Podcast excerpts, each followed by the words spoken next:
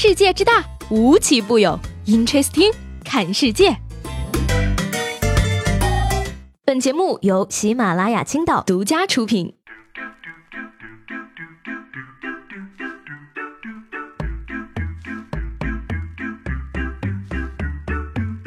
Hello，各位好，欢迎收听本期的 Interesting，我是西贝。话说呢，这个球迷朋友们应该都已经知道了啊，世界杯的八强呢已经是出炉了。八强里面的每支球队呢，在本届世界杯上的表现啊，都可以说是可圈可点啊。接下来就让我们来说一说除了比赛之外的事情。说是，在当地时间的七月一号呢，韩国记者在俄罗斯街头发回世界杯报道的时候呢，突然就被两名路过的俄罗斯美女球迷抱住并且亲吻。然而呢，这名韩国男记者非常的淡定，在坚持念完报道之后，终于憋不住笑了起来。而这个韩国演播室内的两名主播看。看到后呢，也是调侃他说：“你真的是高兴坏了。”所以说呢，这是为什么很多男性的媒体工作者抢着哭着要去参加这次俄罗斯世界杯了。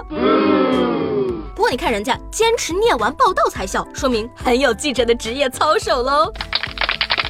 说到这个职业操守呢，我觉得呀，最近最值得被称得是敬业的人士呢，就是开演唱会的这些歌手们了。嗯，因为呢，根据这个佛山日报报道啊，说这个五月天呢，六月三十号在佛山开唱。那警察叔叔呢，在核查进场观众身份信息的时候呢，发现了一名女子与在逃人员身份信息吻合，随后就将其带走核查，最终呢，确认她是全国在逃人员。早年呢，因为这个扒窃被广西警方追逃。那目前呢，这名女逃犯呢，也是正在被移交处理。恭喜五月天也喜提了逃犯粉丝。哎呀，不是我说的，这年头不抓个逃犯都不好意思开演唱会了，对不对？叮咚，张学友，请您加入群聊，群内好友张学友、周杰伦，加上五月天，四大名捕三缺一，不知道下一位是谁呢？Amazing！一提起这个四大名捕呢，我就想起我上大学的时候啊，我们学院有四位老师号称监考界的四大名捕，不管多高明的作弊技巧，都逃不出这四个人的眼睛。那说起来，最近也是到了这个各大高校期末考试的时候了。啊，那近日呢，浙江工业大学的一夜开卷考试模式就在网上火了。这个模式呢是这这样子的，老师呢提前将考试的范围告知同学，并且下发一张考试用纸，让学生呢手写考试范围内的所有知识点。考试的时候呢，允许学生带这张手书的考试课程内容进入考场。不过呢，这张纸啊不允许复印、打印以及粘贴纸张，字数和内容呢则不设上限。那一位同学就表示了说啊，他第一天熬夜抄到了三点多，第二天抄到了十二点多，第三天起了个大早才抄完的。差不多写了得有一两万字吧，并且控诉道：“还不如闭卷考试好呢。”哎哎，行了行了啊，别说的好像熬夜做小抄是多大牺牲似的。就算不用做小抄，你不也是熬夜到三点才睡觉的吗？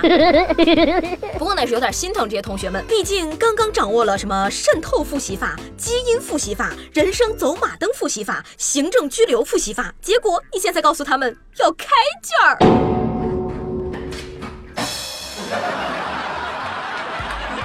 学生呢，近日就有一个四百人左右的群体啊，可以说是在网上引起了争议。说这个上半年呢，广西南宁受理了多起校园贷纠纷案啊，四百多名大学生呢成了被告，他们每个人借款呢都在这个七千块左右，大家都拿来买高档手机了。那法官呢是跨省调解，结果呢仅有三个人主动还钱了，而且呢其中还有不少大学生认为啊，说这个校园贷呢是高利贷，是非法放贷，所以说呢借的钱可以不用还的。嘿，嗯，真的是学而不思则罔，思而不学则殆。思不学则罔贷呀！面对大学生校园贷，选择拿起法律武器保护自己的合法权益，却求救无门。不是我说，你们是不是拿错剧本了呀？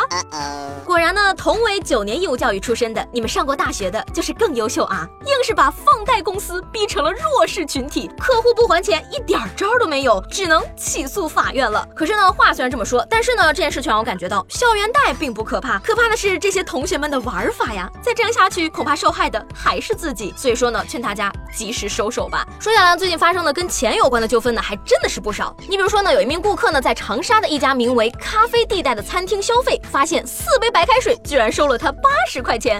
然而这个菜单上呢，却并没有注明白开水是要收费的。但是呢，没想到的是啊，他去询问商家呢，商家却表示说啊，我们店里只有柠檬水是免费的，白开水是收费的，可以给你减，但是系统就是这个样子的。宫廷玉液酒，一百八一杯。其实就是那个二锅头兑的那个白开水。要我说呢，遇到这种事儿，你就要随机应变。你比如说，老板来两杯柠檬水，不要柠檬，光要水。所以说吧，我跟你讲啊，钱真的是一个好东西。任何跟我讲钱不是好东西的人，希望你能把坏东西给我，我来帮你解决。而且呢，这个年纪越大呀，越是深刻的领悟到钱的好处。最近呢，我才反应过来，不是吃燕窝的人皮肤好，而是吃得起燕窝的人皮肤好；不是吃虫草的人能长寿，而是吃得起虫草的人能长寿。而据我所知呢，丧的绝大部分原因。都是因为穷啊！想象一下啊，你不开心又没有钱，就只能在微博和朋友圈里刷个屏，又或者在清吧里买个醉。但是呢，如果你有钱的话，喜欢的包包随便买，小龙虾吃到饱，飞去最嗨的 club 蹦个迪，坐在第一排听爱豆的演唱会，拉上好朋友去冰岛泡个温泉，去圣托里尼的悬崖酒店看着蓝蓝的海喝个大醉，那还有什么不开心是不能治愈的呢？所以嘛，这个迷茫的时候呢，你就多赚点钱。虽然说呢，有钱也可能会不开心，但是至少比没钱的时候要开心太多了呀。那说到这个赚钱呢，给大家介绍一款赚钱的软件啊，即使是很低配置的电脑呢，也可以流畅运行。我一分钟就赚了一千五百多，只赚不赔，绝对靠谱，轻轻松松月入上百万呀。这个软件就是黄金矿工。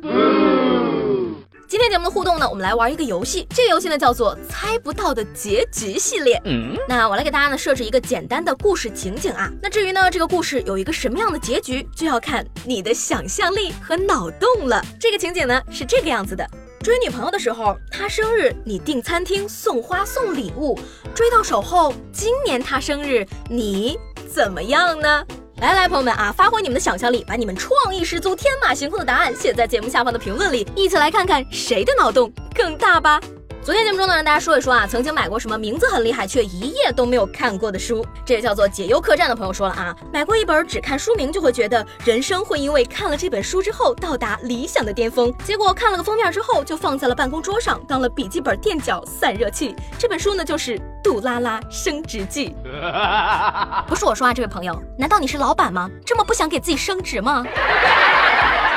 好，那今天的 Interesting 就到这里了。我是西贝，喜欢我的话呢，记得给我评论以及留言。明天见啦，拜拜。